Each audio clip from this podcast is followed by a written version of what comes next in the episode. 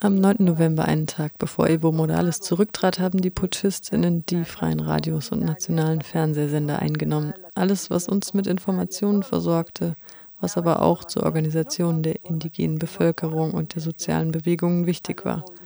Zuerst haben sie das Signal gestört, dann haben sie die Anlagen verbrannt.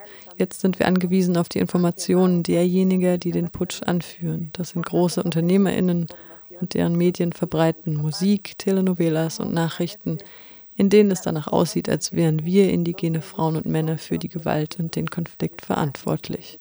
Sie lassen uns wie Plünderer aussehen. Das ist eine Kampagne des Terrors.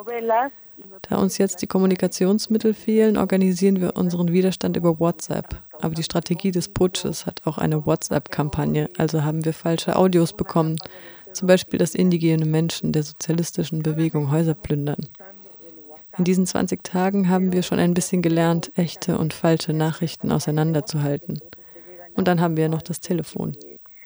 están saqueando casas eh, la gente indígena del movimiento al socialismo o que están robando cosas. Entonces, eh, 20 días ya hemos aprendido un poco a, a poder detectar los mensajes falsos. Y bueno, pero lo único que tenemos es el teléfono. Dieser Putsch ist so unglaublich und offensichtlich von langer Hand geplant, dass er nicht aufhört, uns zu überraschen.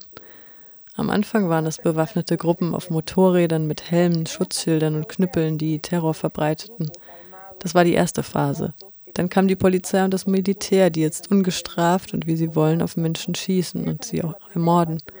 Vergangenen Samstag haben sich die jungen Männer, denn es waren vorwiegend junge Männer auf den Motorrädern, die die Gewalt verbreiteten, weiß eingekleidet und haben in den Stadtzentren für den Frieden demonstriert. Es ist unglaublich, wie diese Rassisten und Faschisten, die vor ein paar Tagen noch Leute auf der Straße verprügelten, jetzt für den Frieden demonstrieren.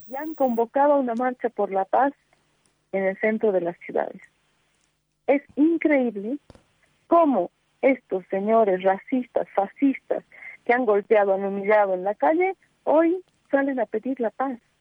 Uns allen ist klar, dass dieser Putsch den Interessen Europas und der USA dient. Deshalb wurden auch als erstes die ausländischen Journalistinnen aus Bolivien entfernt.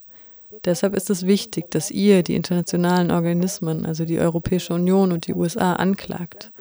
Es müssen Menschenrechtsbeobachterinnen her, die das Massaker benennen, das sie sehen. Die internationale Presse muss wieder herkommen und von den Straßen Boliviens berichten.